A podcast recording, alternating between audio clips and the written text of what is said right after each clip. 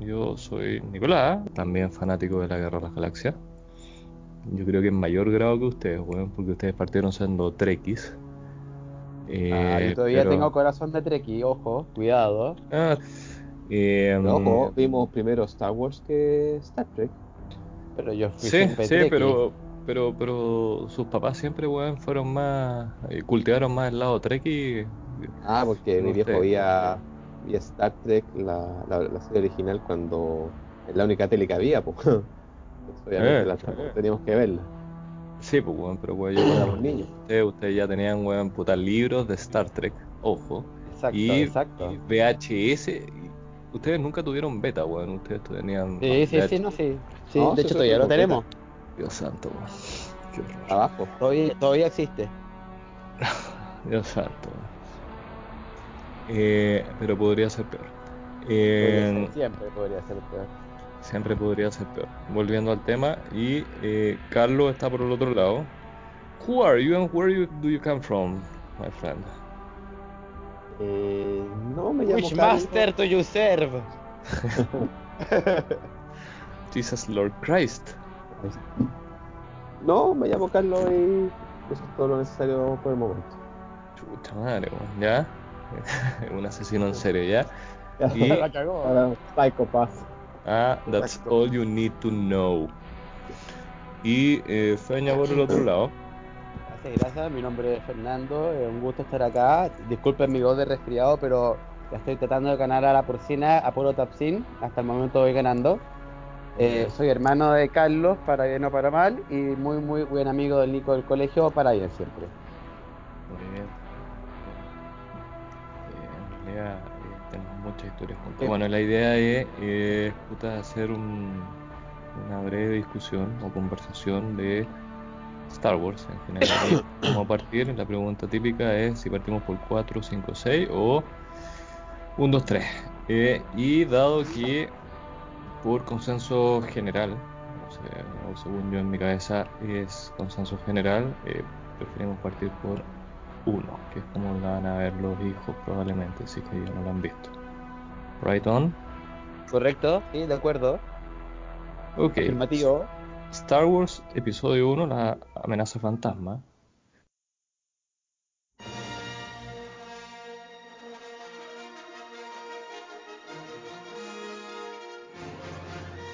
Espérate, estoy interrumpiendo antes. ¿Cachai que con el paso de los años y los tiempos, la verdadera amenaza fantasma era George Lucas screwing everything? The real Phantom Menace. bueno, ahora es Disney. Ahora es Disney. Yo creo que la amenaza fantasma siempre fue Disney. Yo creo que la amenaza fantasma. La amenaza fantasma somos nosotros, weón. Eh, fuera broma, los fans. Porque nunca vaya a poder satisfacer ni complacer a todo el mundo, weón. En este minuto están tratando de apuntar a, desde Chincol Jote. Eh, y no lo van a lograr. no hay caso. Pero en fin, ya vamos a llegar al episodio 8, bueno, no hay idea. Pregunta, ¿de qué se trata la amenaza fantasma? Dale, Carlos, go. Dale. El comienzo de la historia de Anakin. Súper conciso, bien, bien. De eso se trata la amenaza fantasma. Para mí, la amenaza fantasma se trata de cómo las eh, disputas comerciales entre países no se resuelven pacíficamente y desencadenan una guerra intergaláctica mientras un niñito lo ve todo. right, right, I got it, right. Excelente, mira, dentro de las cosas que anoté, weón, el otro día que me senté y me aperné a ver la amenaza fantasma, es que el opening crawl, el, las palabras, lo que sale al principio es incomprensible, weón, es incomprensible. Para un weón viejo como nosotros es incomprensible, no tiene ningún sentido. ¿Por qué la, la, Federación de Comercio está haciendo un bloqueo? ¿Por qué? ¿Cuál, cuál es el producto? ojo, ojo, lo, que, pasa es que las películas no pueden mostrar toda la historia, pues entonces quizás este bloqueo puede haber sido un, un puede estar manejado desde adentro por, por Palpatine para crear estabilidad en, la República. No, pero está bien, pues Carlos, pero a lo que voy es, se supone que las películas son autosustentables, weón. Si necesitáis material de apoyo y necesitáis leer No, los nunca libros, cómics, juegos, sustentables. O sea, bueno, la mayoría de las películas son auto, son autosustentables o tenéis que hacer un salto de fe y tragártela nomás. Pero por favor, ¿alguien me puede explicar cuál es el producto de exportación de Naboo? Mi vejiga no es autosustentable. Ah, La mía tampoco, mi esfínter tampoco. Pero ¿cuál es el producto, cuál, cuál es el producto de Naboo, weón? Eh, ¿Por qué la Federación de Comercio? Gungan Hanson Crafts. No sé, weón. Díganme usted, weón. No, o, o puede Lo- ser lo que pregunto- era, era un hub de, de comercio, pues entonces llegaban cosas de ahí, salían cosas de ahí, entonces hacían el bloqueo, se quedaban con las cosas que llegaban. Pero tú cachai que estamos hablando del espacio, por lo tanto, si querías hacer un bloqueo, puedes moverte un poquito más a la derecha o a la Sí, izquierda, pero arriba la- o la- abajo. las rutas, no, pues las rutas son unas, pues no, no, no, no creo que haya millones de rutas, pues. Pero ¿por qué no? Porque acuérdate ¿Pero por qué Naboo? ¿Por qué Naboo? Naboo se supone que Porque está en Naboo el era el, pa- Outer era el planeta original, el planeta original de Palpatine, entonces a lo mejor por había una, una nostalgia o él podía, era más fácil para él crear una situación de inestabilidad ahí, pues, como era el senador en ese momento, podía meter más manos. Ya, pero volvamos un poquito más para atrás. ¿Para quién está hecho estas películas? ¿Para niños? ¿Para grandes? Es- esa es la pregunta, está hecho para, O sea, clara- creo que quiere hacerlas para claramente, bueno, mira, Acuérdense que George Sí, Lucas voy a, voy saltarme uno, uno- unas eras. ¿Y por qué estaban los Ewoks en el regreso del Jedi? Por la misma razón que estaban los Gungans en la amenaza fantasma. ¿Para vender monos? Niños, niños. Bueno, eh, Ima- imagínate, en vez de Gungans hubiese sido puta, cualquier otra weá. Mucho mejor la película, se arregla el tiro. ¿sí tú crees que se arregla al tiro la película? ¿En serio tú crees que se arregla al tiro sin Gungans Porque la, o sin porque Jar Jar? la historia, porque la historia en sí no es mala, es, es coherente dentro de su estupidez. Sí, mira, si lo- ¿qué, es lo- qué es lo que tenía malo? Los Gungans, con Jar Jar incluido, por supuesto. eh, el maestro Yoda que era un puppet en vez de digital. eh, mucho Zenet, sí, mucho Zenet discussion y sería. El resto yo lo encontré buena en general. No, pero ahora en serio. ¿En serio? ¿En serio? ¿En serio? Not for real. pero, en serio. Ne- ne- ne- o sea, si la comparáis con la última entrega de ahora, es una historia mucho más coherente que las weas de ahora, weón. Pero, ok, ya, pongámosle que es coherente. Pongámosle que, que- tenga- que tiene razón. Pongámosle que tengáis razón. Pongámosle Gracias, que gracias. es para un grupo, un grupo de personas que no soy yo, que no son ustedes, que no son mis hijos. Eh, y pongámosle que esta película es para un grupo de personas, ¿ya? que no sé cuál es, te, ju- te juro que no sé cuál es. No sé, no, no- no sé. Eh, vamos avanzando. ¿Tú crees que el, esta película sería mejor sin los Jar Jar? Sin, o sea, que esta O sea, película es, es tan vilipendiada por Jar Jar. Pues eso es lo más notorio y lo más fácil de apuntarle el dedo, weón. Ah, para, para, para. Y, y se me olvidó. Y los Midichlorians. Ya, Gungans, Jar Jar, Midichlorians y Zenet. Mucho Zenet. Uf, uf, uf. Eh, ¿Y tú qué pensás, Carlos? Es que mira, piensa primero que esta película como que se enfrentaba a mucha expectativa por las Sí, claro. tres anteriores. Entonces había mucha gente que quería que fuera de esta forma, mucha gente que se imaginaba que iba a ser de otra forma. Pero si hubiera sido la amenaza fantasma antes que las tres, que les, las tres las tres, digamos, secuelas, Ujú. quizás no hubiera sido tan criticada.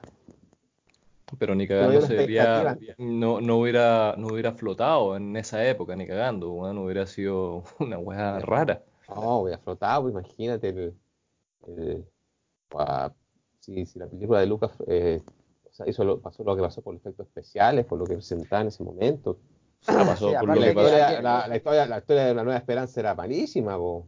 Pero, pero estoy de acuerdo, Carlos. Lo que pasa es que Era eh, malo, sí, también la, gala- la galaxia nunca fue de, de la historia, fue más de, del, del universo que presentaba, de efectos eso, especiales. eso, más que los efectos especiales, fue el twist, porque la gallada venía de, puta, venía de 2001, Odisea en el espacio, venía Claro. de películas que cuando se veía la ciencia ficción o se veía el espacio era una cuestión como más Más real. Puta, o, o era, no sé si era o más real, pero eh, habían, yo creo, eh, dos, dos extremos, o eran como ultra real, entre comillas, 2001, entre comillas, súper, entre comillas, a todo esto, 2001 del 68, ¿no? Sí, Por ahí. años, ocho años antes.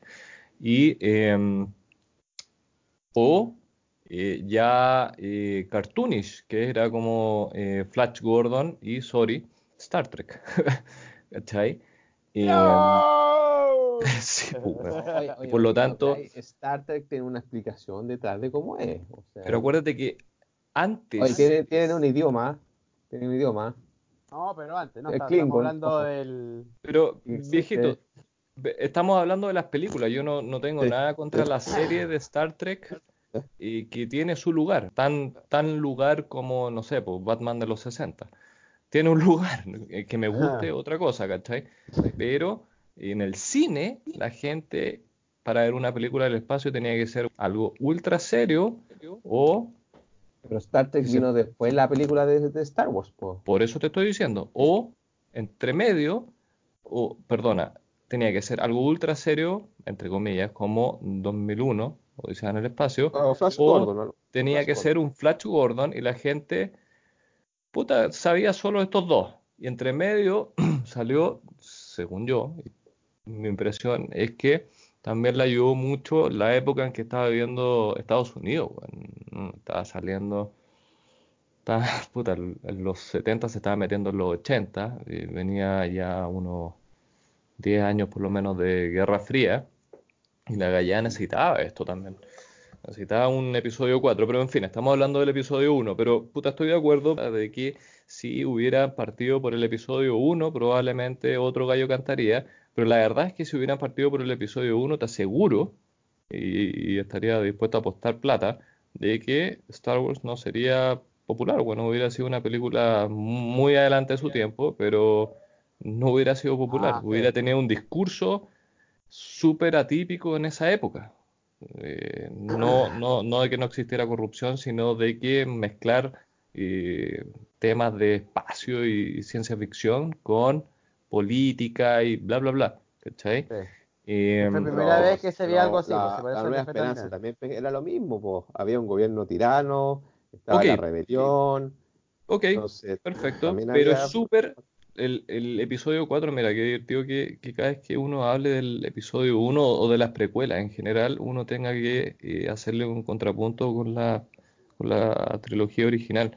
Pero la, el episodio 4 siempre, para mí al menos, ha sido como eh, básica, básica. Y, y fue un fenómeno en la época y yo no la considero ni remotamente la mejor de las películas de Star Wars, pero una película súper fácil de digerir, weón.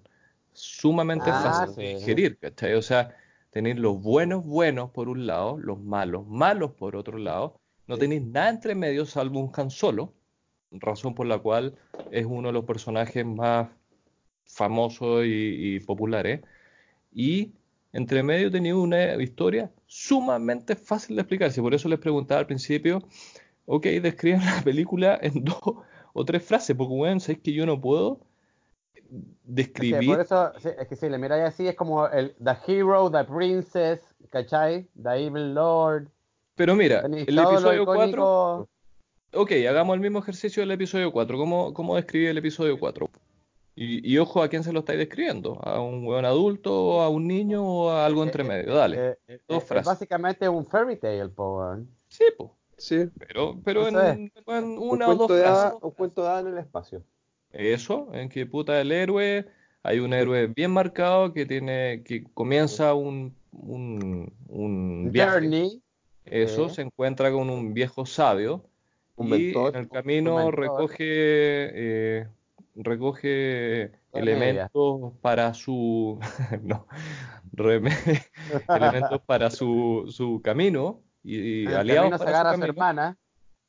Sí, pero es un poco más adelante. Y, Ah. eh, y se enfrenta a alguien malo, malo, feo, negro, versus blanco, Negro, básico.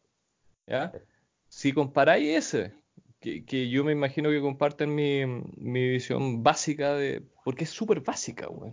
Le podéis po. sacar todas las derivas que queráis, y buenos nerds como yo, como usted, les van a sacar todas las derivas que puedan. Pero a nivel de sinopsis, es eh, un weón nadie parte en, el, en la punta del cerro del universo y se transforma y empieza su camino y, y enfrenta sus desafíos y va logrando eh, aliados en el camino y eventualmente ganan, entre comillas. Y versus si lo comparáis con el episodio 1, en que van de.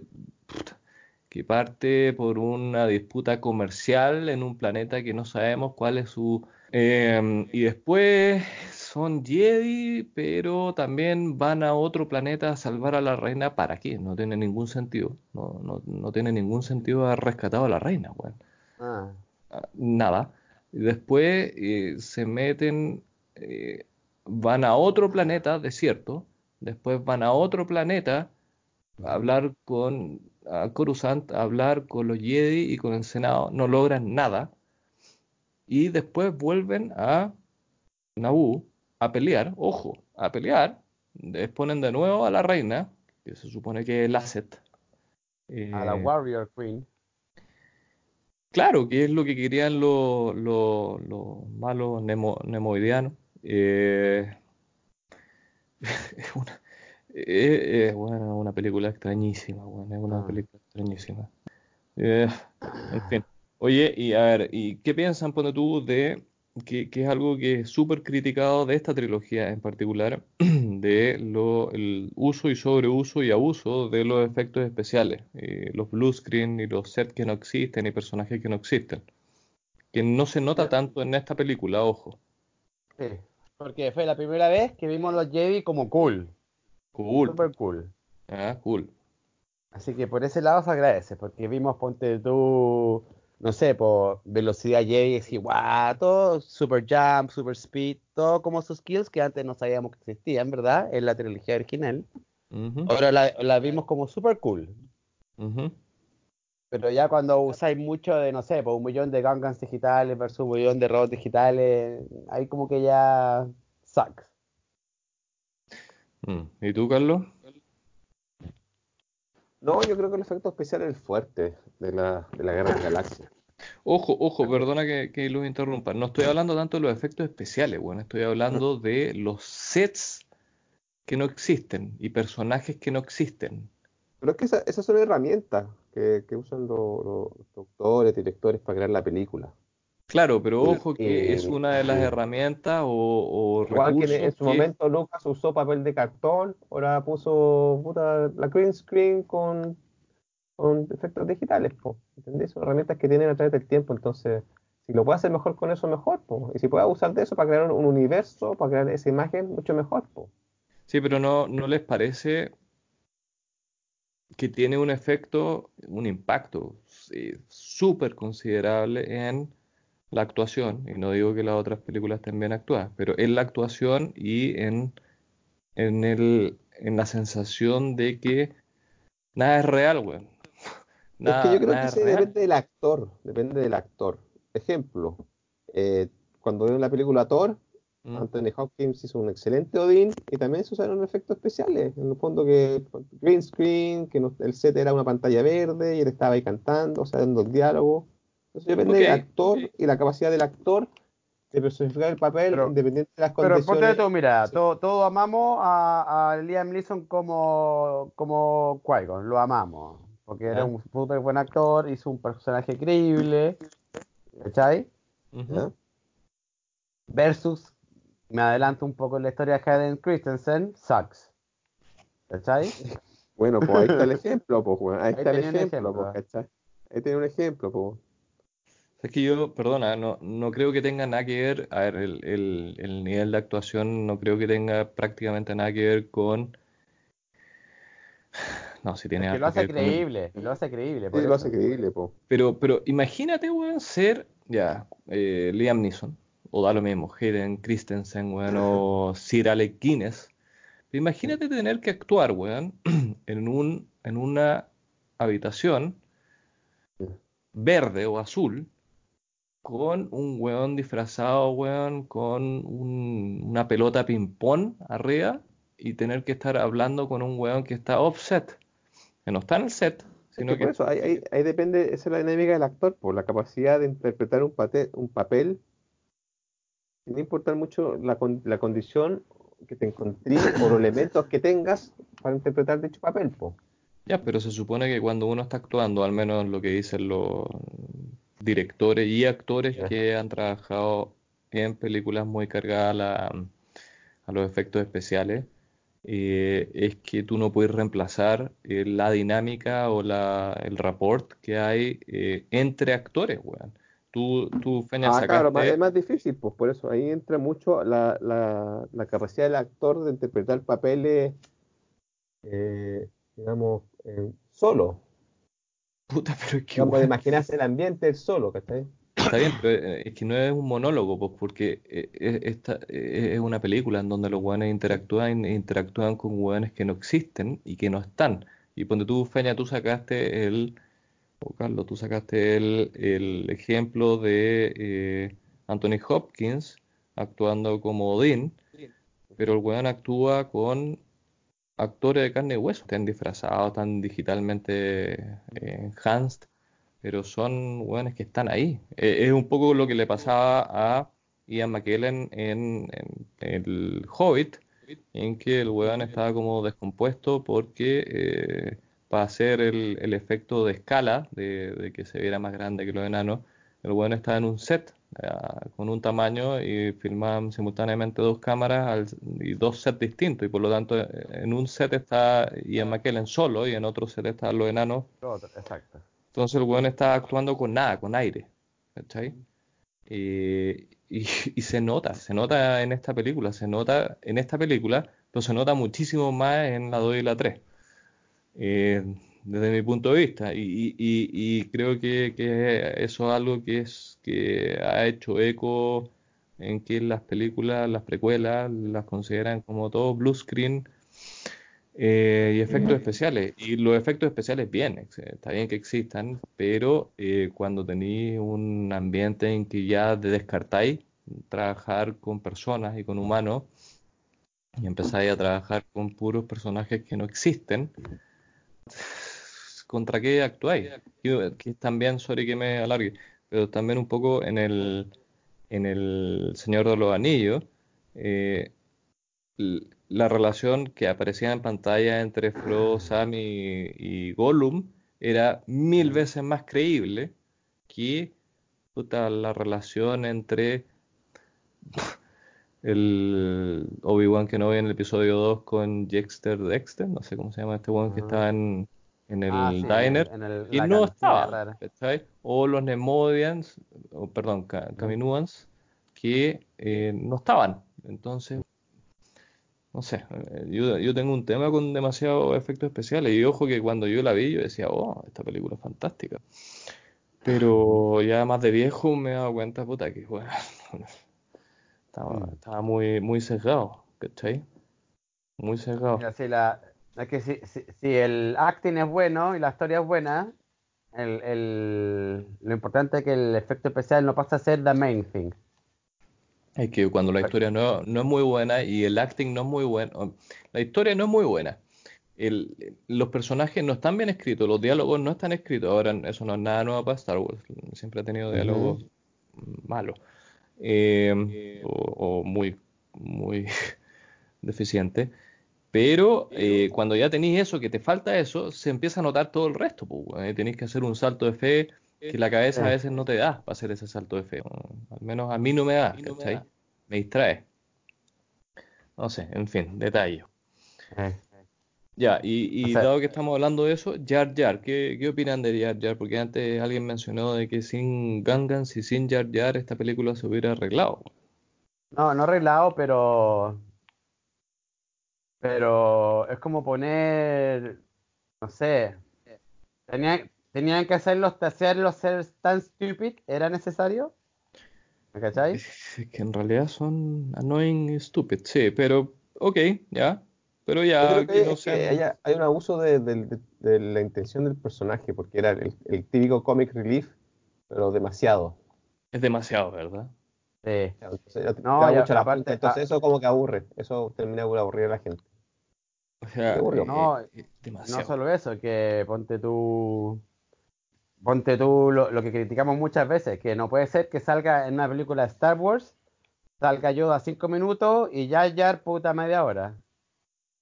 Es que Jar Jar, sé que no, no sé cuánto sale en pantalla, pero puta, yo noté, sale desde el minuto 10.55 de la película y es una presencia constante, weón. Es- es- están tratando de actuar, Y simplemente no funciona. personaje.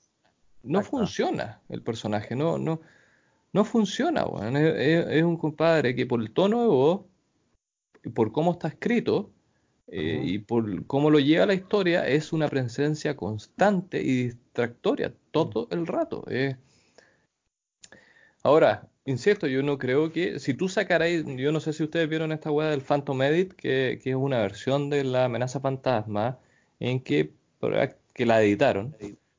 Bueno, es que no son George Lucas, evidentemente, y le sacaron la mayoría de las escenas que sobran o, o que lo transforman en la película que es y eh, prácticamente Jar Jar aparece como dos minutos con cuevas, menos.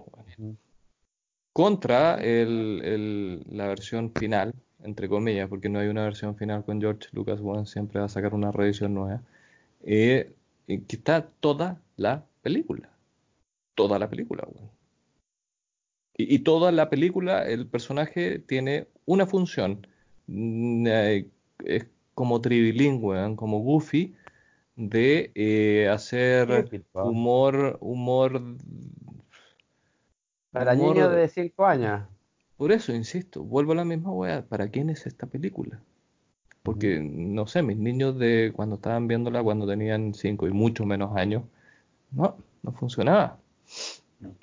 En Es fin. que esa- le hicieron para 5 de 5 años, niños de 5 años, pero de los años 90. No, Sí, del pero acuérdate 2000. que Lucas hacía las películas para su hijo. En una entrevista dijo que la mayoría de las películas dijo que la hago para mi hijo, para que ellos las disfruten. Puta, y, y es un excelente punto, pues, Carlos, weón, porque tú cachai que, dado que Lucas, Lucas, eh, la raja, yo no puedo tener más respeto por el weón, pero en esta película se nota en que el weón participó en todo. ¿Te, te imagináis lo que es trabajar con George Lucas como jefe? Que weón, así la pega que hagáis, el weón te la va a cambiar. No, no, no. Y, Weón, imposible. Y se nota en esta película porque parece que nadie le di- fue capaz de decirle a George Lucas, ¿sabes que George? Eh, probablemente esto aquí ya se nos está pasando un poco la mano con Jar Jar, o tal vez, no sé, weón, yo le, puta, ¿y qué pasa si le mandamos el guion a, un, a un Lawrence Kasdan o a quien sea que lo revise? Porque Pero, puede ser sí, que no sí, sea tan pero bueno. es la visión de él, pues la visión de él es su película, entonces tiene, Está bien, pues, pero es la visión de él. de, de derecho a hacerla como él la quiere hacer, digamos. O sea, weón, si el weón tiene la plata para hacerla como él quiere hacerla y toda la cuestión, la raja, pero La quiere hacer Eh, para niños, o sea, es para la familia, en realidad son películas para la familia, entonces por eso tienen componentes de niños. ok, pero sí, hace, pero se nota que nadie le dijo nada. Nadie le dijo, ¿sabes Ah, qué? no, sí. Esta, eh, esta, esta escena dura mucho, esta escena, esta otra escena puede ser un poco ridícula, esta otra escena va a aburrir a la gente. eh, estamos demasiado Era tiempo perdiendo acá. Lord Nadie le dijo nada. Nadie le dijo nada, weón. Nadie. Y, siento que se nota, harto, muchísimo, en que esta es una película de tomo y lomo eh, del director, eje- productor ejecutivo y creador. eh, y si alguien le decía no, olvídalo. No tenía contrapeso, si eso está claro. Pero yo creo que en verdad, yo pienso que, sobre todo comparándola con las entregas de, con la última dos entregas, el story plot es mucho más coherente que lo de ahora. En verdad es, Espérate, cuando decís las últimas dos entregas versus lo de ahora, lo de ahora estáis hablando del episodio 7 y Exactamente, 8 sí. versus... El. Disney, hablando. Ah, Disney, ya, ok. Ah. No, es que yo creo que Disney es para otro, otro, otro programa, weón. O sea, Porque yo- da, da mucho claro. para hablar eso. Da mucho para hablar eso. Yo tengo una pregunta Sí. parecida. eh, aunque Claro. siento que me gustan las de Disney. No, espérate, perdón. Siento que realmente me gustó el episodio 7 y eh, Rogue One, pero no, puedo hablar más. Y solo no me disgustó para nada. Eh, tiene su espacio. En fin. Oye, volviendo a esto, los Neimoidians, los enemigos, lo- los Neimoidians, ya, hablemos de los Neimoidians. ¿Tiene algo que agregar de eso? Aparte de, de que, de que son súper racistas. ¿Ya? Galaxy Far Away. Galaxy Far Away, son japoneses, son chinos, son... Bueno, e- esta película no flotaría mucho en, en esta en el 2019 en que estamos, bueno, estaría pero No. súper súper censurada. En fin. Absolutamente. Ok, entonces entra eh, Obi-Wan y Jar Jar, eh, perdón, y Qui-Gon, Qui-Gon, Qui-Gon, eh, ¿qué piensan de Qui-Gon, de Liam Neeson y el personaje? Fue el primer Cool Jedi que vimos Sí. Al menos en pantalla, sí. en pantalla, sí, pues. Ujú. We love Kim. La primera vez que lo vimos todos quedamos choqueados porque decíamos cómo se va a morir si es como the cool guy. No se puede morir. Sí, a todo esto, ¿quién es el protagonista de esta película? Ah. Para, para- para mí, yo siempre la vi desde el punto de vista de Qui-Gon. Era como el hero, más que much. Obi-Wan. No, porque si se muere, deja de ser protagonista. pues. Es que no, ni tanto, podría ser un protagonista, pero claro, en el marco de Star Wars es súper raro que el protagonista se muera, ¿verdad? Exacto. Eh, Obi-Wan no es el protagonista, definitivamente. No. Obi-Wan, eh, Obi-Wan, weón, lo guardaron en el closet y en el ropero y en el avión y en, weón, está No, siempre el atrás. protagonista eh, siempre va a ser Anakin. Pues si la historia siempre se- se- eh, está siempre la historia en torno a él. Ok, pero Anakin entra por ahí por el minuto 25, más o menos. Eh, claro, pero ahí en el fondo están, están creando como el ambiente, están dando el origen de Anakin. Entonces, Ya, ok, pero, pero esta película, que no la podéis tomar sola, pero en realidad esta película, eh, el protagonista realmente es Anakin. sí. Desde mi punto de vista, no- sí. Yo, yo no tengo tan claro quién es el protagonista de esta película. Yo, eh, yo insisto, para mí siempre era- fue Qui-Gon hasta que se lo pidieron. no, sí. Él descubre a Anakin, él va a resolver el. a cargo de resolver la disputa. O sea, claro, Qui-Gon es el que lleva el, el- Lleva la story, po. lleva al equipo, es como el team leader, por así decirlo. Exacto. Eh, y, y Qui-Gon en sí es un, es un Jedi que es súper atípico, weón, que, que es algo que no estamos acostumbrados. Sí. Qui-Gon se supone que eh, es un- no es el Jedi típico en el sentido de que el weón es recto, pero no sigue casi ninguna instrucción, se contradice a sí mismo, va- se va en contra del Consejo de los Jedi. Em, engaña a los Gangans, engaña a Watto, Watto. Y, em, y se pasa, se pasa por el aro a Padme, sabiendo que era. Padme, eh, pero se la pasa por el aro. Todo esto es Padme, weón. Nada, nada, tenéis eh, tan buenos actores haciendo personajes tan malos, Ah. y tan mal escritos. De hecho, si yo hubiera sido Qui-Gon en mi versión de la película, después de la enésima vez que Padme le dice, ¡ay, la reina no hubiera hecho esto! Bueno, yo lo Shut pegaba. up, le- stupid le- queen. Eso, shut the fuck up, weón. I know who you are. Eso, stop the fuck up. Le, le pega un cornete y ya, para, Mm. weón. Para, onda, no que la reina no estaría de acuerdo. No, yo no estoy de acuerdo. Oye, ¿por qué tenemos que hacer esto? Oye, ¿por qué tenemos? Bueno, no entiendo. No, no, no entiendo. Oye, pero en fin, ya, vamos avanzando y, y Anakin, Anakin, Anakin. Annie. ¿Qué, qué se le puede pedir a un niñito? Es un niñito. Es, es un niño, es, es un niño. Es, Sí, sí. es un niño, es un niño sin carisma, absolutamente Sí. sin carisma. El otro día estaba Bueno, pensando se, en, siguió sin carisma hasta grande, pues, no, no digamos que o sea, el, el actor o el personaje, carisma, weón. Claro, pero eh, no es, no es que lo hayan escrito sin carisma. El- el- yo creo que el actor no tiene carisma y el, y el- y está escrito sin carisma, está bien. Ok. ¿Qué piensan de Anakin Skywalker a los 8 o 9 años? No sé. Siempre va a ser Yo lo no- yo mismo. no sé. Billy Yo Clorian. he sido fanático de las películas donde los niños como son protagonistas fantásticos con habilidades extraordinarias. Nunca me crió eso mucho como, como, como del personaje. Pero ojo, o sea, que, haya, que, haya- tenés- que- que haya- que a los 5 años haya hecho un robot, que, haya ganado una carrera en, en lo- en los pods. No, intragable. Ni, ni que fuera Kim Jong-un, pues, weón, ¿cachai? Claro, ni que fuera Chuck Norris, pero em, Poco creíble. Pero está bien, pero ya, ok, mira que el otro día estaba haciendo eh, la comparación con eh, actores, niños o súper chicos, que han funcionado. Y cuando tú ya Harry Potter, que ojo, yo, Disclosure, weón, no he visto ni la película 1. Eh, Oh. no tengo tampoco apuro, pero he visto partes y entiendo que son buenas películas, por lo que dicen.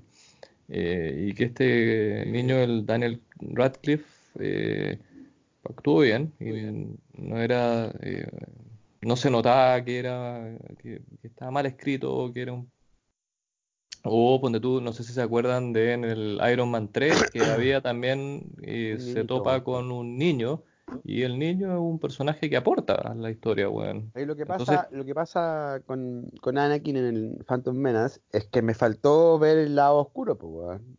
Pero qué lado Era oscuro, como- Porque vimos, un niñito angelical. pero claro, lo que pasa es que medio brutanteque, pero Lucas está tratando de armar un arco en que pasa de un niño súper bueno a, se supone, el tirano más grande de la galaxia. Lo hace de manera súper torpe y en esta, en este capítulo no se nota. Lo único que está eh, brevemente eh, señalado por Yoda es que el compadre tiene miedo y por lo tanto lo Sí. puede llevar al lado oscuro. Yo, yo habría demostrado ponte todo ese miedo, es que nunca lo vimos. ¿Cuá- ¿Cuándo lo viste conmigo el pendejo? Nunca. Nada, en escenas mal escritas, como cuando estaban en la nave y Padme lo abriga y el weón de la nada le había- eso, y el weón de la nada le da un, un- una piedra que le había hecho. Que bueno, esa relación es tan extraña. Y es tan psycho, ¿sabes?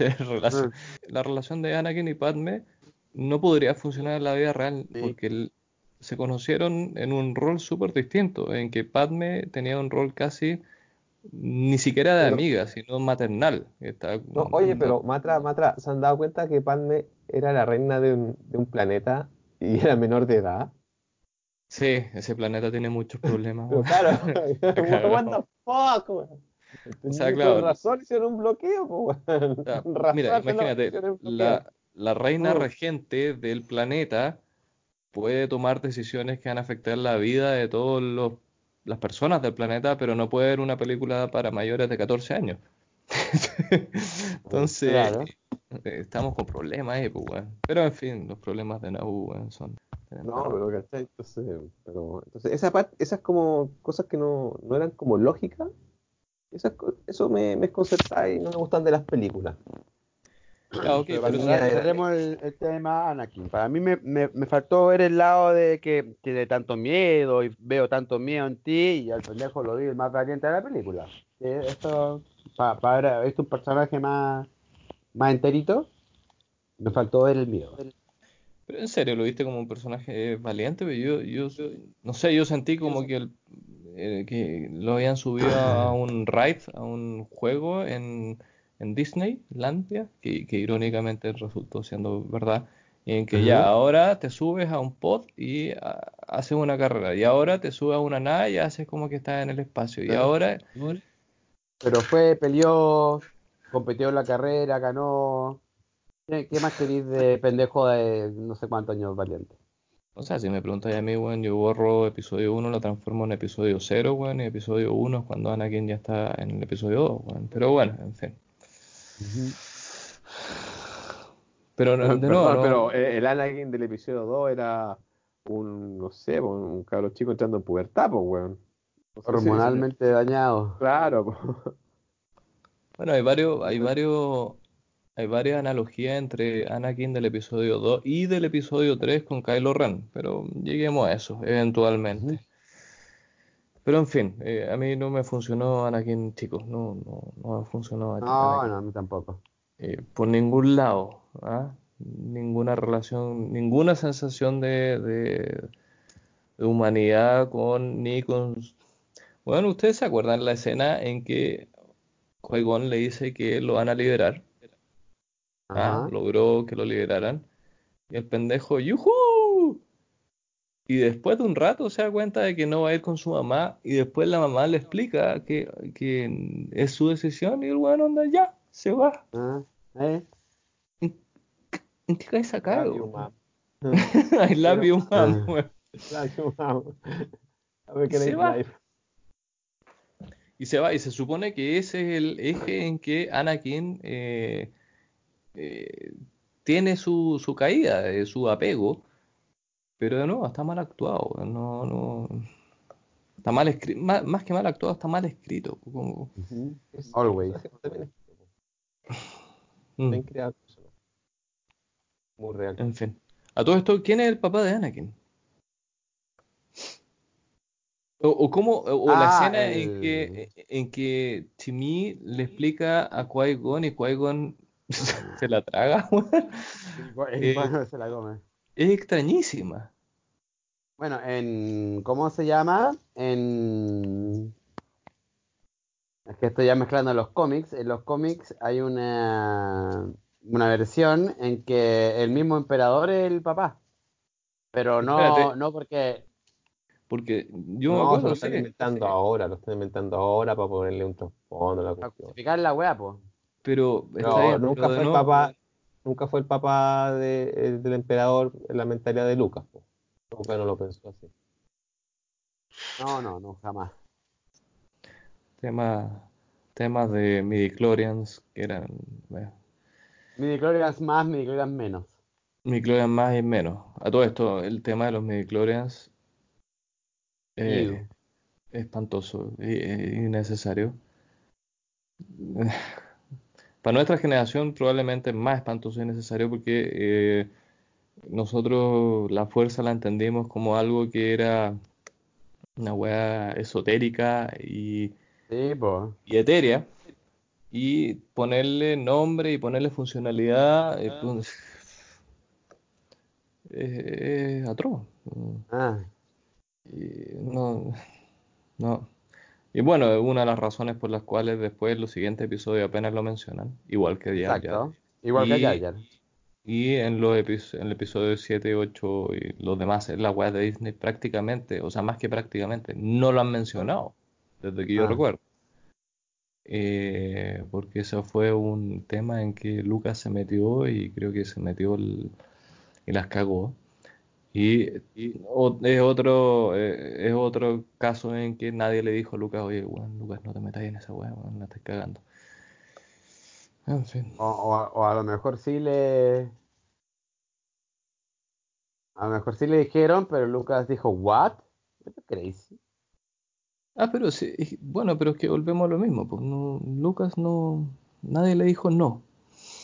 O más bien nadie fue capaz de decirle eh, no y, y que efectivamente no se haya concretado en algo más allá. Ok, pasando a Darth Maul, que, que en Tatooine es donde aparece Darth Maul por primera vez, o más bien legítimamente y no como un holograma. ¿Qué piensan de Darth Maul? Bueno, Mm, yo lo encontré bueno. cool, cool, pero me faltó más, más, un poquito, un poquito más de contenido. ¿Cachai? Onda, sácale dos minutos Jar y dale dos minutos Darth Maul para puta. Who is Darth Maul, weón? O sea, yo, yo feliz, encantado, ya estoy de acuerdo, ¿ya? ¿Y tú, Carlos? No, lo encontré bueno porque era eh, el antagonista, o sea, en el fondo era el... Porque en ese momento eh, la, la- estaba más, el, el tema del, de Palpatine está más en las sombras, sobre si, si, si, si salía la luz o no, entonces Darth Maul era como el, el personaje con que uno El podía evil threat. simplemente- claro, era Mm. antagonista. O sea, eh, cambio, porque comparado con Darth Vader era más ágil, ¿entendí? Era sí, cool. no, no, el a ver, era espérate. dentista, entonces le da, le da cierta eh, frescura al personaje. Al claro, no, no, no, eh, porque ponte tú, Darth Vader a- a- asustaba por lo malo, no por sus powers, entre comillas.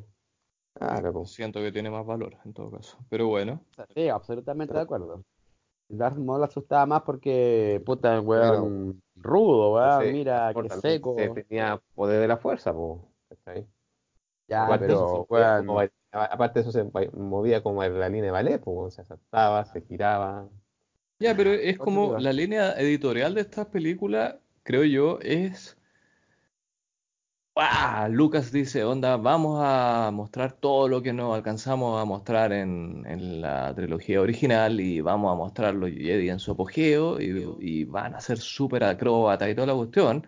Son súper, son, eh, son Saiyajines y son unos bacanes, y, y- pero al final del día Darth Maul es, es un poco el, eh, es como un síntoma de la enfermedad de esta trilogía, weón. Eh, Es un weón completamente desechable, es un weón cool, sin duda, y un weón que pelea bacán y toda la cuestión, pero weón es puro humo, es puro, eh, es puro humo y, y efectos y yeah, ¿cachai? exacto.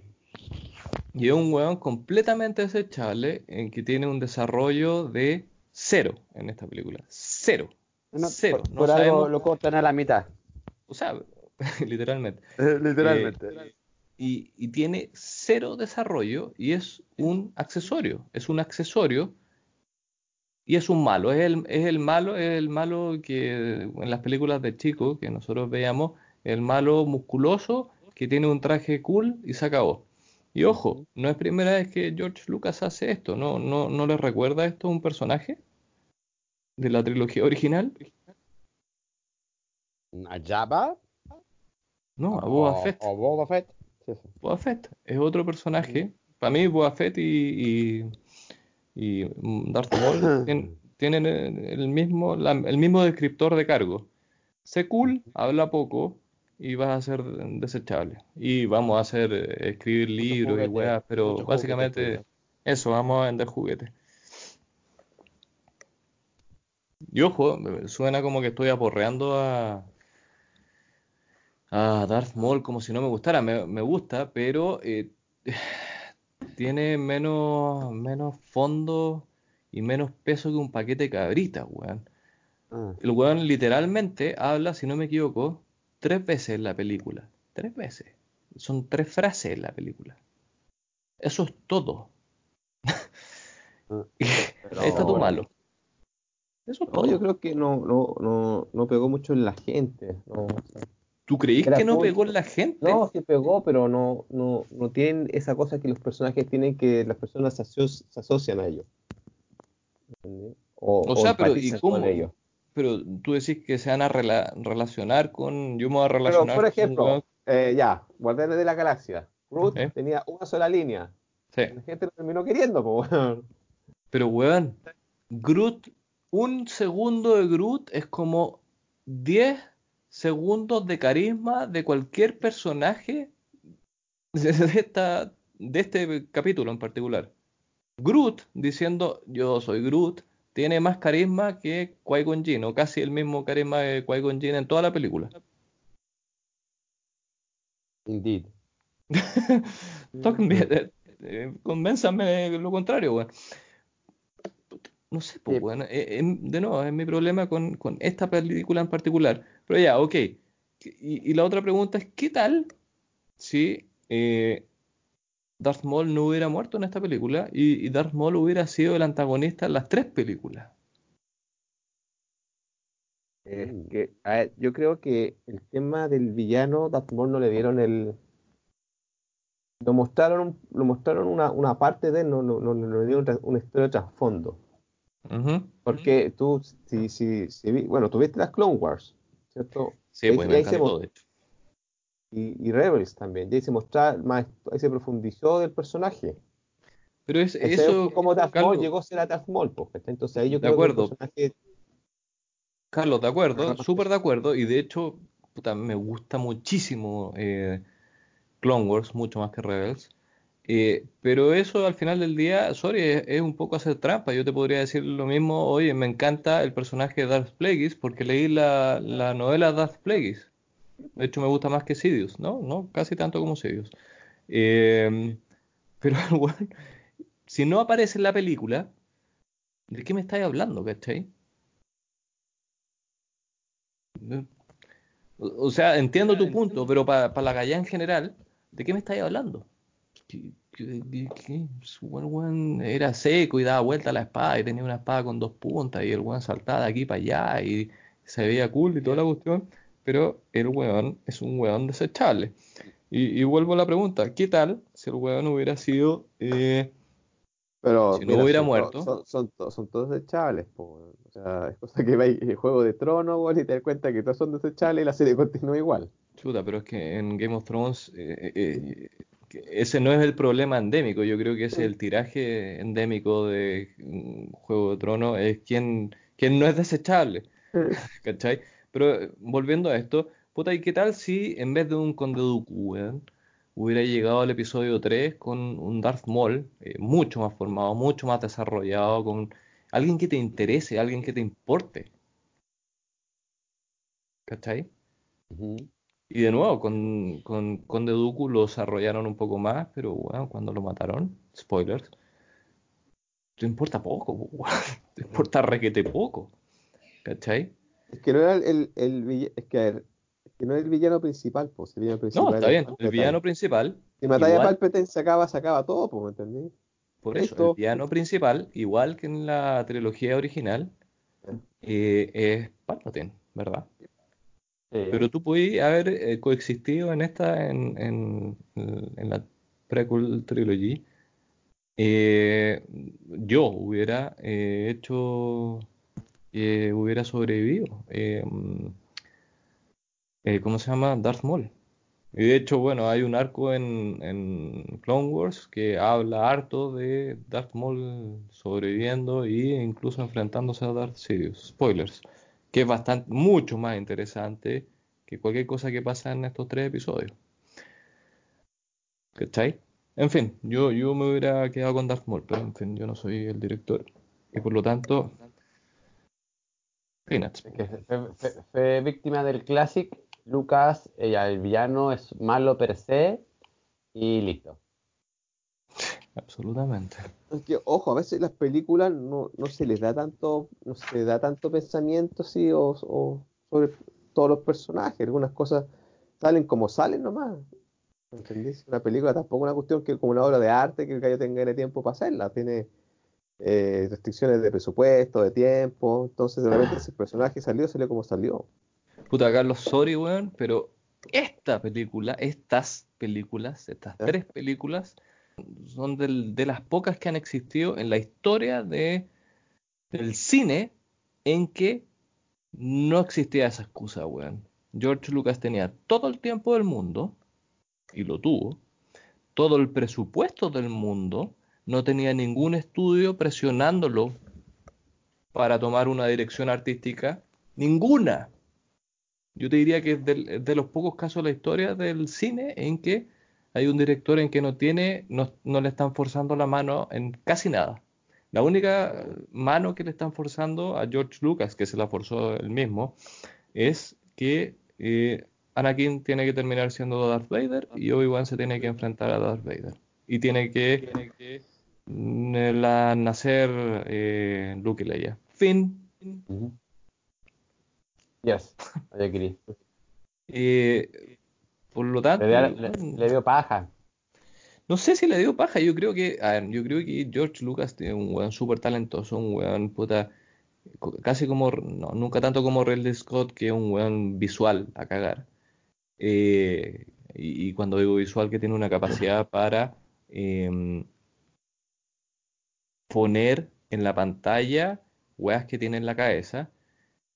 Pero George Lucas no es un weón que se caracterice por escribir buenos guiones, no es un weón que se caracterice por escribir buenos personajes, sí es un weón que se caracteriza por armar mundo.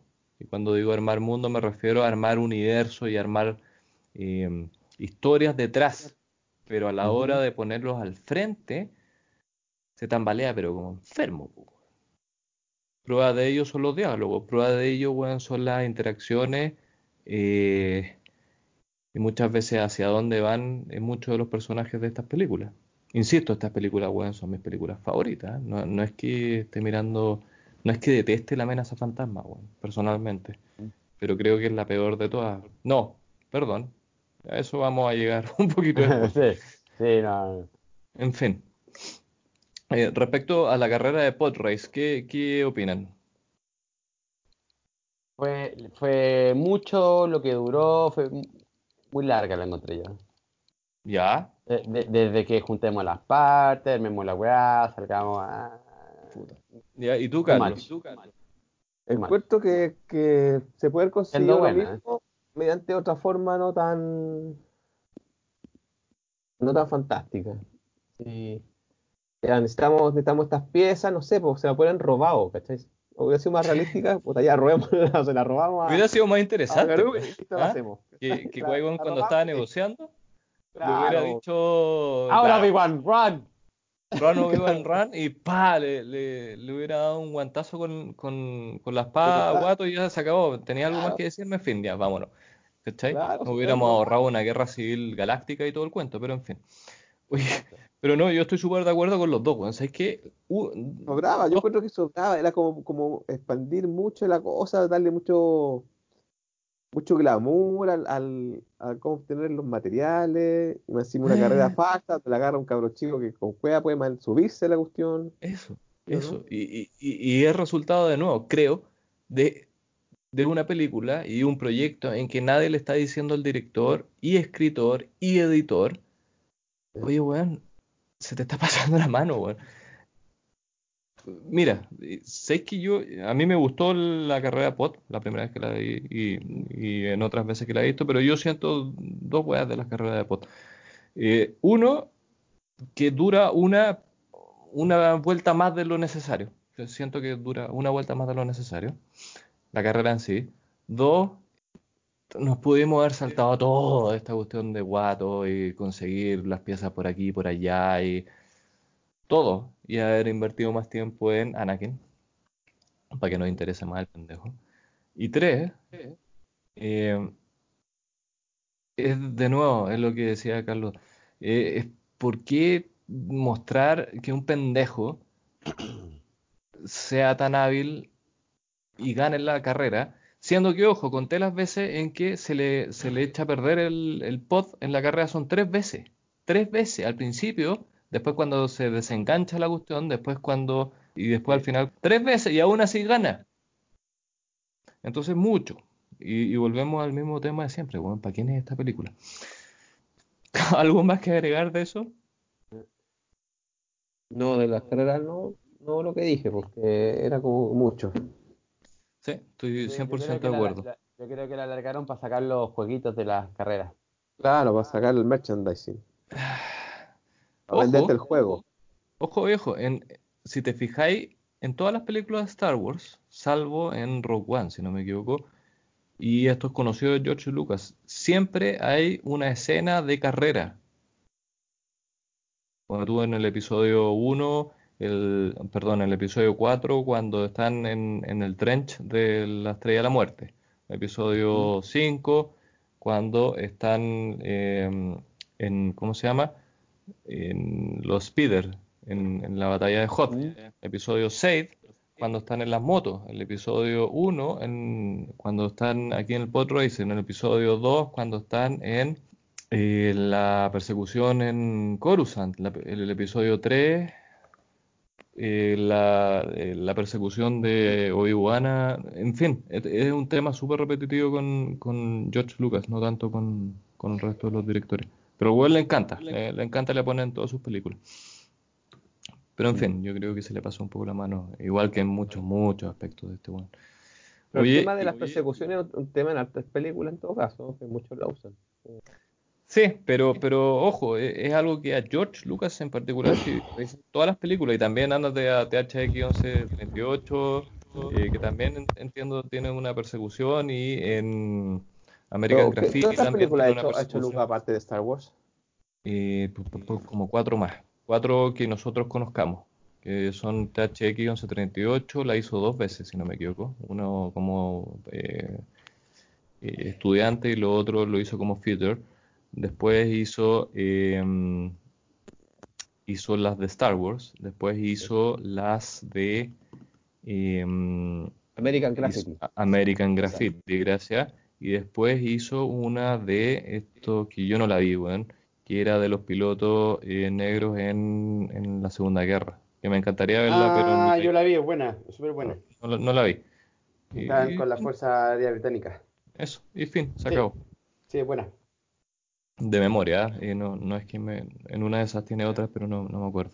Y, y respecto a eh, los Jedi, ¿qué piensan de los Jedi, bueno, y del, y del El Consejo Jedi? Eh, bueno, es que lo- la primera vez que vemos antes de la debacle, pues antes los Jedi para nosotros eran puta un viejo, un lagarto chico y un niño de la granja. Sí, perfecto. ¿eh? Y ahora, eh, puta, tienen riquezas, weón, tienen una media edificio en Coruscant. Vimos la orden, pues vimos la Jedi de orden. Y los vimos cool, aparte, los vimos mostrando todos sus poderes, ¿cachai? Todos, todos cabrones, que criándose el hoyo el queque. Los vimos en su máxima dimensión. Yo creo que eso, eso hizo bien las Phantom Menace. Salvo, espera, salvo eh, Puppet Yoda. Puppet, eh, ¿sabes qué? Hay, hay gente que Pero, detesta pero la versión, CGI pero Yoda. viste que la, en, en la versión re, re, remasterizada de Phantom Menace ahora es digital, no es Puppet Yoda. Sí, o sea, entre comillas arreglaron eso y echaron a perder puta, un- otras cosas que ahí Otra- vamos a llegar. Exacto. Ujú. Pero sí, a mí me gustó ve- ver esta cosa. Fue cool, fue cool. Ian, ¿usted qué piensa de los Jedi y la Orden Jedi? O cómo es mostrada Eh. en, en la trilogía. Eh, No, pues Phantom Menace. En Phantom Menace Es o en la trilogía. En la trilogía general, eso, eso es uno de los fuertes que tiene, es que Lucas, como tú lo dijiste, el, el fuerte que tiene es el, el- el universo que crea y cómo se mueve dentro de su universo. Sí. El- el- lo- los mundos que crea, la- la- las tecnologías que pone, entonces le da como un atractivo especial. World building. Sí, perfecto. Claro. Pero, pero acotémoslo a los Jedi. Aquí yo tengo un punto con los Jedi, weón. Y eso que a mí, yo soy fanático de los Jedi, pero Es tengo que un los punto Jedi, como no sé, los Jedi. como, como los templarios de la Edad Media, como los samuráis en Japón, es como el, el típico prototipo de, de, de grupo que, que pelea por el amor y la justicia, pues, como la Sailor Moon, así también. Eh, No es ningún secreto para nadie, esto no, no es cosa claro. hecha, no es mío, ¿ah? Pero eh, por supuesto que George Lucas se basó los Jedi en Los los relatos de japoneses de Akira Kurosawa, que es uno de sus ídolos, eh, y también en las historias de eh, heroísmo, weón, desde los griegos hasta la Edad Media, sin duda.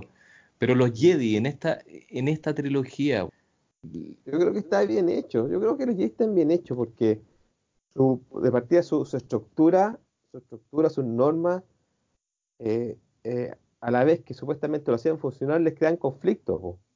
con, sí. con sus miembros, ¿me entendí? Mm, Seguir esa mm. rigidez, po, es como, es como estos guerreros monjes, ¿entendí? Que tienen que seguir ciertas reglas que a veces luchan contra su propia humanidad. mm, Por ejemplo, de no tener apego. Puta, Sí, pues ese uno los pon un robot, pues, entonces, entonces mejor O sea, haga un robot, pues, pon un robot como un Jedi, pues, bueno, ahí tenéis perfecto.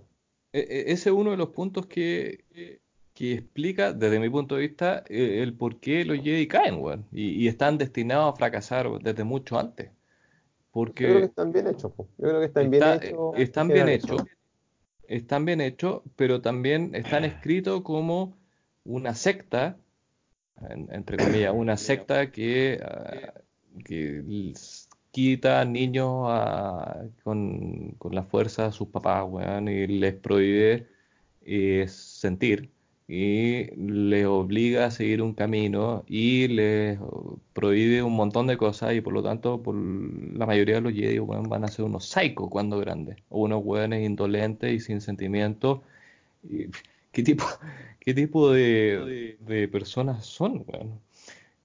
y de hecho dentro de la fortaleza de esta trilogía para mí está en, en, en que los Jedi l- las mayores fortalezas de los Jedi son sus mayores debilidades. La- el desapego que tienen es lo que lleva eh, al choque con Anakin, o más bien Anakin a tener un choque con los Jedi, y que explica, eh, por otro lado, lo condescendientes que son. reactivos y no proactivos, weón, que son. Son una secta y que los weones están encerrados en su mundillo y son absolutamente subservientes a, eh, a lo que ellos quieren y a la fuerza. No tienen voluntad propia, salvo Qui-Gon Jinn, y por eso es uno de los personajes para mí al menos más interesantes. Pero son son son súper especiales en, en- en ese sentido y siento que por eso por eso se demuestra de que eh, los Jedi estaban destinados a fracasar, weón. No ah, de la mano de los Sith, sino de los Jedi mismos. Mm.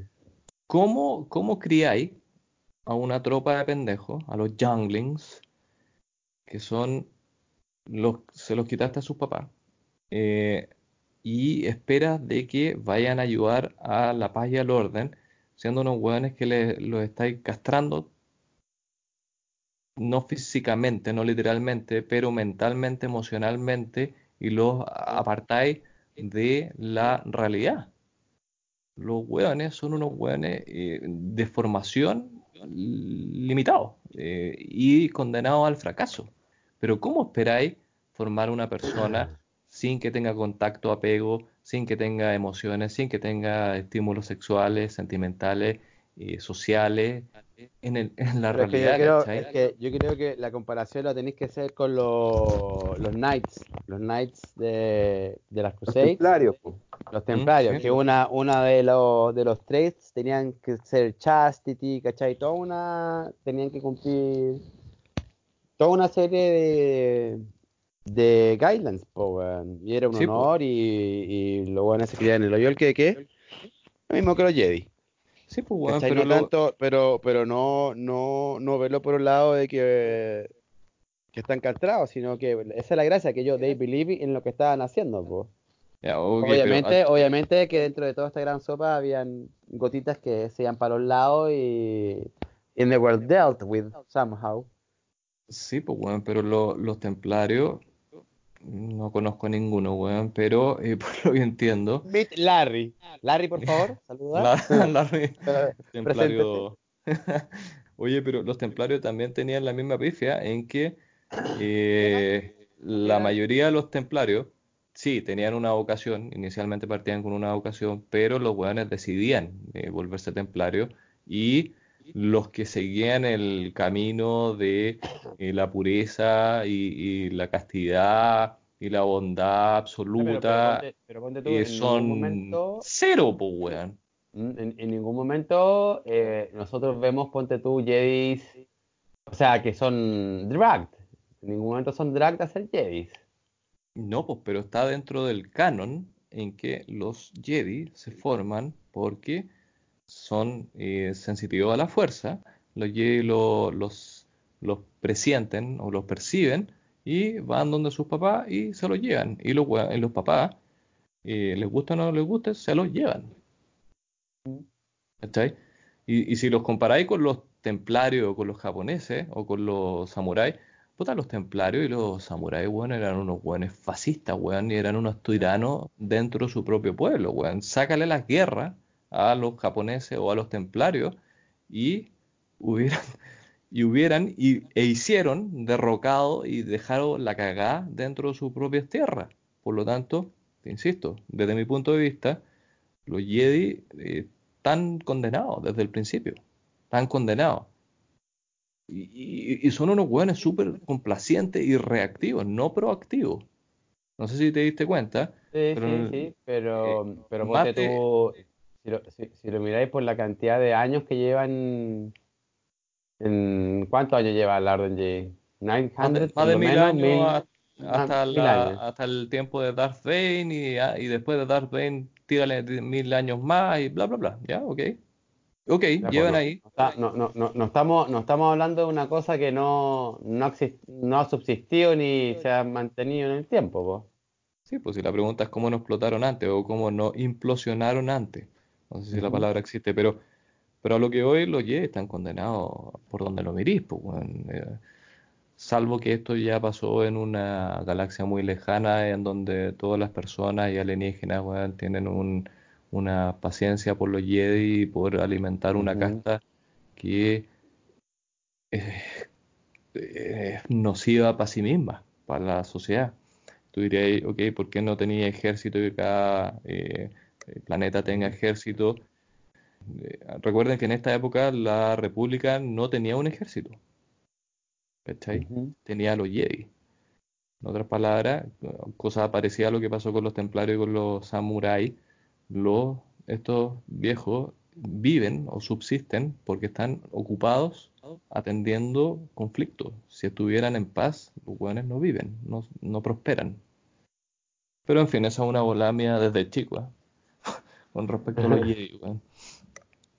Eh, incluso antes de ver las películas, yo, yo sentía cómo podían ver, eh, cómo podría funcionar onda los Jedi.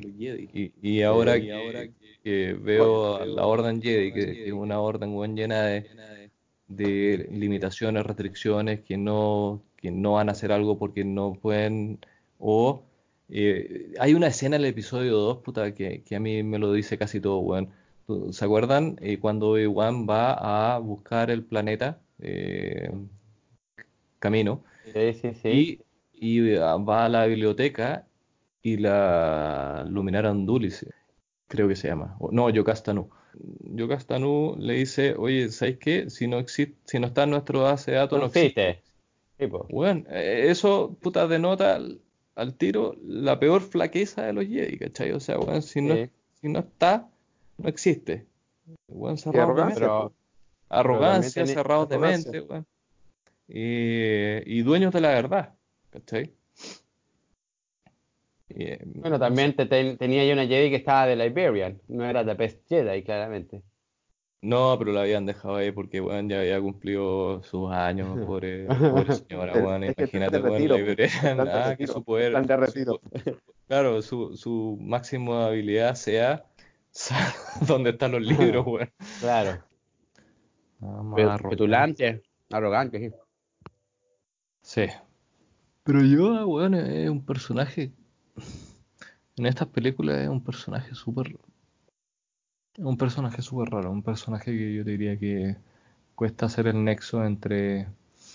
eh, el Yoda de, de las precuelas y el Yoda de la trilogía original, weón. Porque es un weón sin. no empático. A lo mejor su raza no es empática. Pregunta.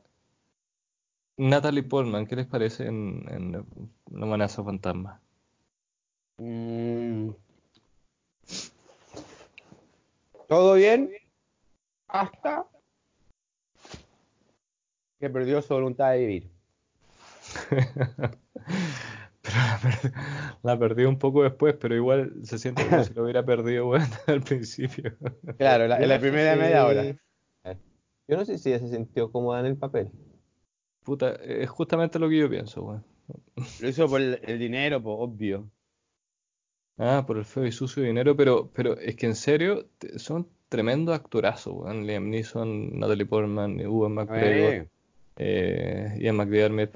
Dale cuenta y sigue, weón. Eh, pero y Natalie Portman es como si estuviera dopada, weón. Es como si estuviera todo el rato con, con Rabotril.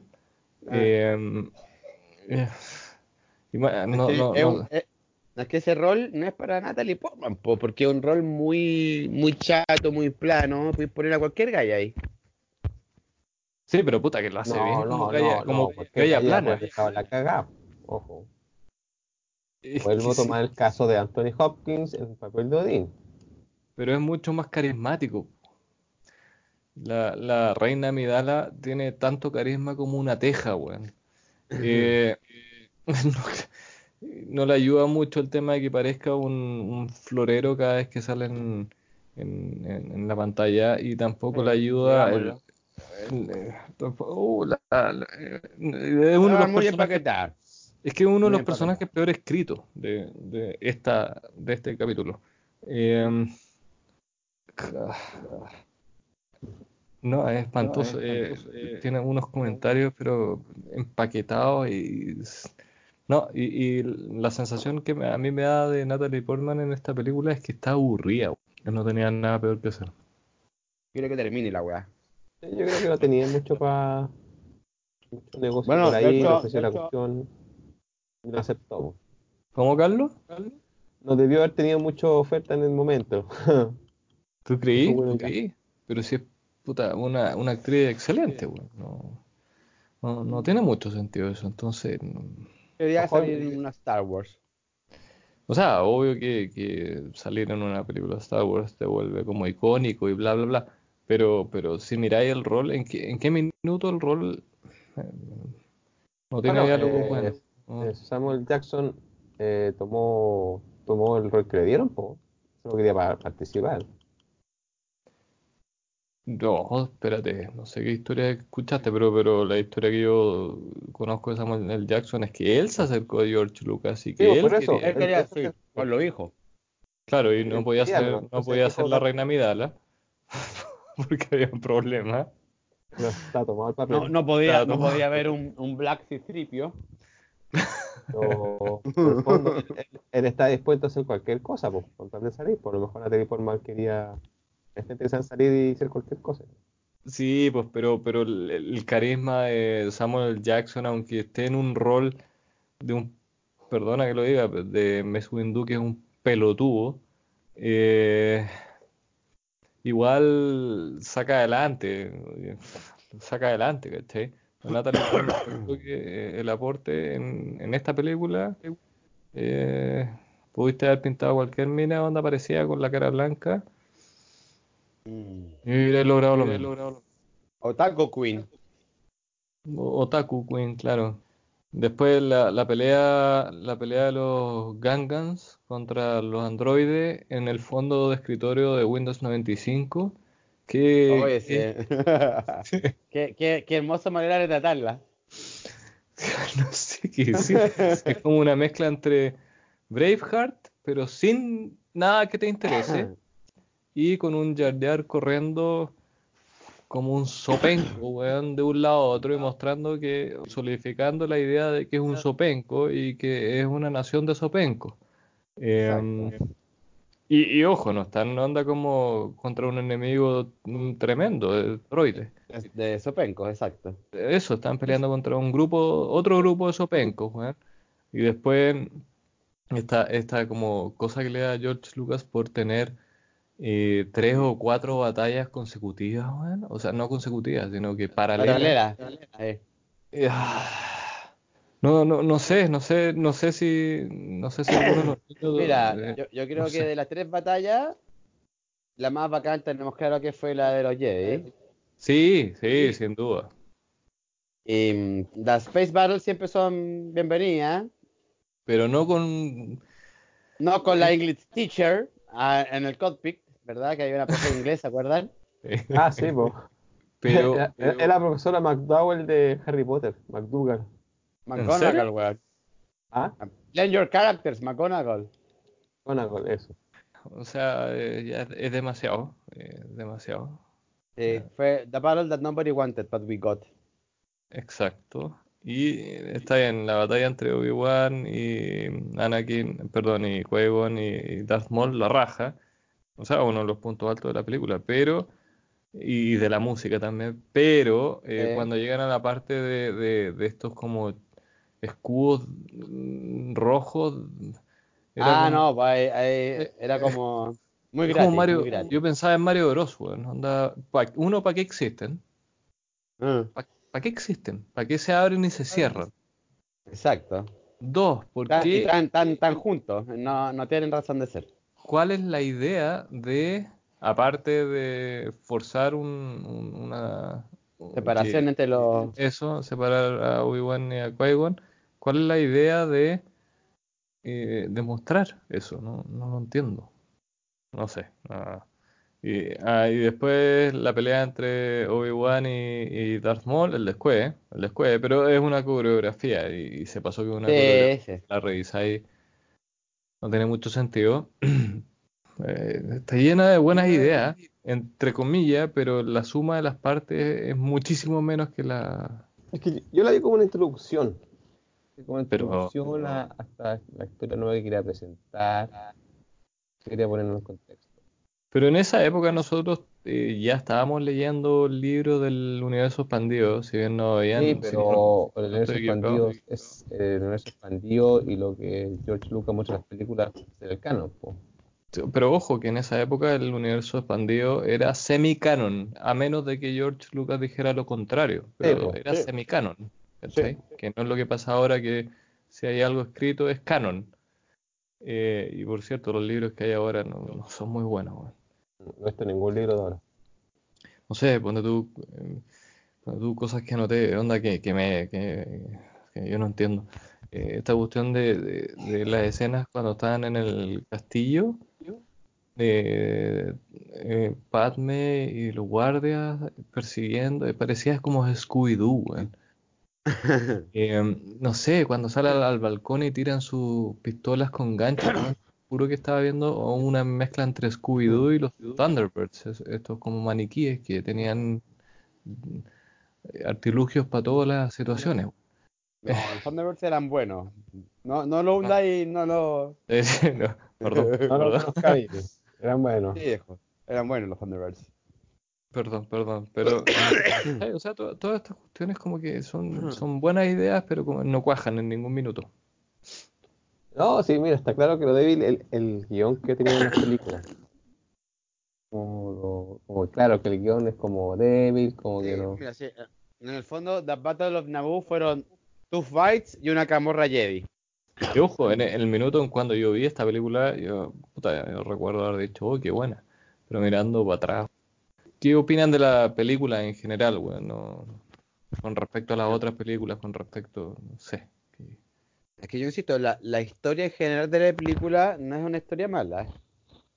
¿eh? Tiene unos puntos flacos en la actuación, ¿eh? Tenemos el caso de los Gungans, de Jar Jar, que Plastic Yoda, The Senate, Debates Infinito, Midichlorians. Pero si le quitáis toda esa cosa, em, it doesn't suck. Ah, que- no, eh, no, tú, no tiene, no tiene weas tan tontas como otras películas que han salido últimamente de Star Wars. tu nota es... eh, De no uno afecta. a. Sí. Not sucks. ¿Tú, Carlos? Visualmente me gustó, pero la historia no me gustó mucho. Mm. Como la introducción a, a la historia de Anakin no me gustó mucho como la hicieron. La parte de, de los Jedi me gustó, la parte visual me gustó, los efectos me gustaron, La música también. la música también. Pero la historia no tanto como la introdujeron, o sea, me hubiera gustado que hubiera sido más dark un poco. Sí, sí. Claro, más, más tipo la, la tercera o el Imperio contraataca, algo así. Puta, pero estáis comparándola con prácticamente la mejor. Sí, no, para mí este episodio, eh, no, a diferencia de otro episodio, que no quiero mencionar, eh, la encuentro una película aburrida, weón. ¿En verdad te Aburrida. aburrió? Honestamente aburrida, weón. Aburrida, weón, pero No, aburrida. Yo no me aburrí, No, yo no me aburrí viéndola. Que, que ojo, no la considero una película mala, mal hecha, o sea, la encuentro súper mal editada, pero em, pues no la encuentro una película mala per se, sino que la encuentro una película aburrida, weón, que te juro que no, insisto, no sé para quién es, para qué, para qué, cuál es el público objetivo, no tengo idea, weón, no, no, no, no sé, no, no tengo idea. Es para Ah, familia, bueno, po. pero- Como una película familiar, po. Sí, pues, pero pero, que eh, quieren, es que eh, esta verdad que lo que hablamos en un momento es que tenía la- a, a- los que eh, crecimos con las primeras TV originales ¿Mm? y está los que este era su primer approach a Star Wars. Son públicos distintos y obviamente no los voy a poder tener contentos a los dos y eso fue lo que intentó hacer Lucas, tenerlos contentos a los dos. Sí, pues, pero no a adultos, a chicos, a grandes, a todo el mundo. Sí, pero no lo- se ni puede, remotamente pues, lo logró. No, si la weá no, no es Avatar, po. Esta película no, no funciona conmigo y si, se- si fuera por mí sería el episodio cero, weón. O no sé. weón. Yo no hubiera partido por acá. Em, de hecho, hubiera hecho varios cambios, weón.